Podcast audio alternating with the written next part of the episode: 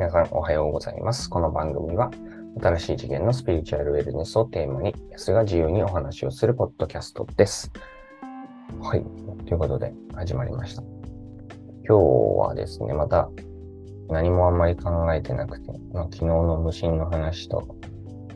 まあ、そのまま引き継いでますけど、うん、なんか、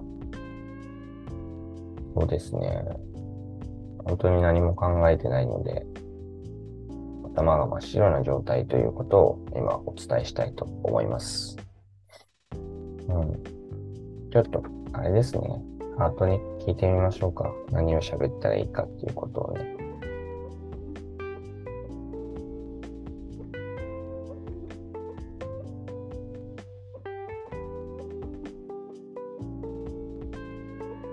ありがとうっていうメッセージを受け取ったので、感謝について喋ってみます。うん。感謝することで、ああ、思い出しました。最近のこう、僕の体験している世界に登場する若い子たちのお話をしようと思います。まあ、感謝とつながってきますね。なんか僕はこう、高校生、大学生時代、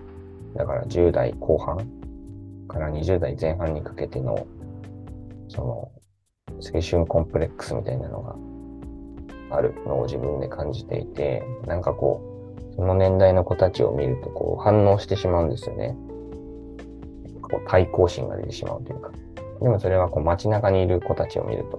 出てきてしまって、で、なんかね、僕、あくまでこれは僕の体験してる世界の話なので、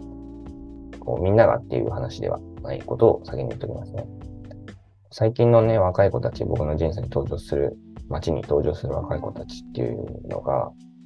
なんかそこ、やっぱり何か大事なものを失っているなっていうのをすごく感じていて、よくイライラしたりしてたんですよね。こう、すごくシンプルな、ね、なんかこう、挨拶ができないとか、こう、なんて言うんでしょう。道を譲れないっていうか、こう、なんて言うんでしょう。歩道で、まあ僕と妻が横に並んで歩いてて、僕たちはこう、で、向こうからそう若い子たちが来て、僕たちはこう、シュッと詰めて歩くんですけど、若い子たちはそのまままっすぐ歩いてくるみたいなのは、すごくよく体験していて、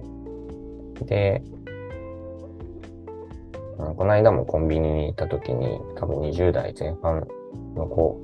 だと思うんですけど、まあレジが、入り口入ってレジがあって、で、結構そこの通路はあんまり広くなくて、で、並んでたんですよね。で、二人目に並んでて、結構こう、なんでしょう、通路側に出てって、まあ明らかに、まあ、僕が行っているのに、また一歩も避けようとせず、そのまま突っ張っている。で、僕が避けて歩くみたいなのがあった時に、イラッとまたしてしまって、なんでこうなんだろうなって、まあよく思うんですけど、なんでイラッとするんだろうなっていうのはよく思うんですけど、でもなんかその時に思ったのが、なんか逆に、今の子たちは、そういうことを誰からも教えてもらえなくて、注意もしてもらえなくて、なんかかわいそうだなって思っちゃったんですよね。なんかそれはこう精神的に自分が優位に立ちたいからとはまた違う評価なんですけど、なんかシンプルにはなんかこの今の子たちってかわいそうなんだってちょっと思っちゃったんですよね。うん、なんか、なんでしょう。礼儀？なんていうんですかね、その過度な礼儀とかしきたりみたいなのは僕も嫌いな方なので、必要ないと思うんですけど、ただ、こう人と人としての関係性の話は僕は大事にしていて、年上を敬えという気持ちは、まあ、なきにしもあらずですし、こう絶対的に挨拶をしろとも思わないし、ただその人間と人間の付き合いとして、まあ思いやりっていうのは必要なことだと思うし、敬意みたいなね、相手を尊重するっていう感覚は、うん、失ってしまったら、こ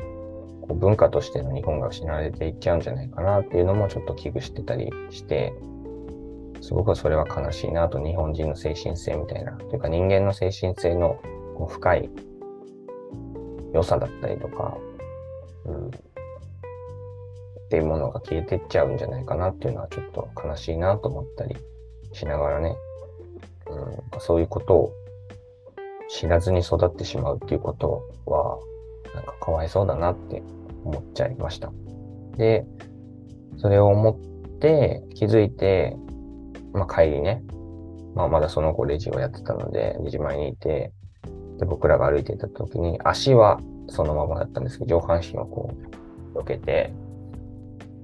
いて、まあ、避ける気、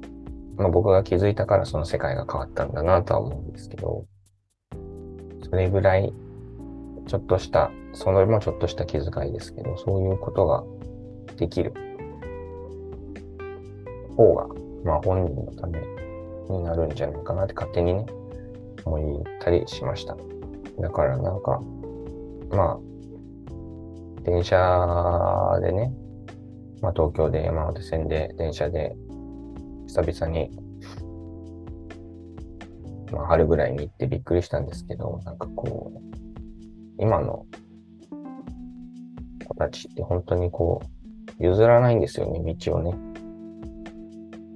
こう降りてくる人がいても自分から乗ってくるし、こっち、まあ、普通は降りるのが優先じゃないですか。降りないと入れないんだから。で、堂々とこうドアの真ん中に立って、僕がそれを降りる側なのに避けて歩くみたいなことをね、目撃したりもよくしてしまうんですけど、本当にそれって悲しいなと思いますし、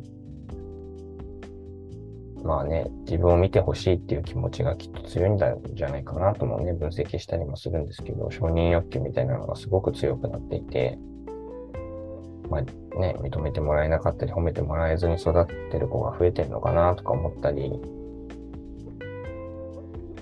してます。まあだから、その世代というか、今の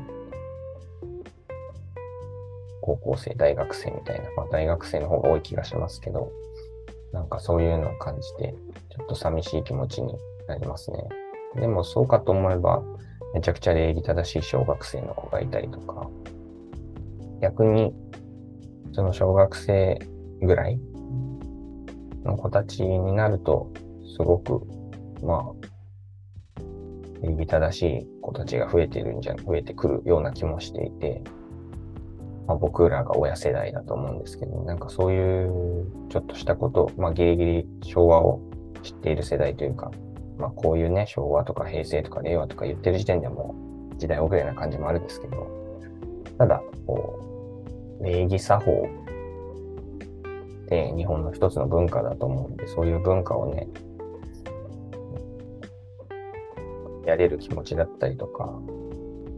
こう、相手を敬える気持ちがあることが、心のゆとりにつながると思うし、より広い広い視点でね、物事を感じれる力、感受性にもつながってきたりすると思うので、僕はそこは大事にしていきたいなと思っています。ただ、僕もやっぱ礼儀とか義理と人情みたいなのはあんま好きじゃないので、僕は僕できっと失礼なことを、きっとじゃないですね。まあ、たくさん失礼なこともいっぱいしてきているので、そういうの投影かなとも思ったりもします。難しいですよね、でもその辺って。だからまあ僕が反応している時点で僕の問題なので、そこをね、しっかりと手放していきながら、まあ僕が変わるしかないので、うん、だから、僕の人生に登場した彼らは僕に、僕も同じものを持ってるっていうことを教えてくれているただのこうメッセンジャーなので、僕がね、そこから何を気づけるかがすごく大事ですね。はい。なので、ちょっとね、外の世界のに反応したお話をしてしまったので、うんと思う人もいると思うんですけど、まあ、でも僕はそういう日々を通して自分の内側から、うん、本当は何を伝えたいのかっていうのを常に探りながら過ごしております。すぐに見つからないことの方が多いですけど、だけど、そうやってね、いろんな、全く赤の他人が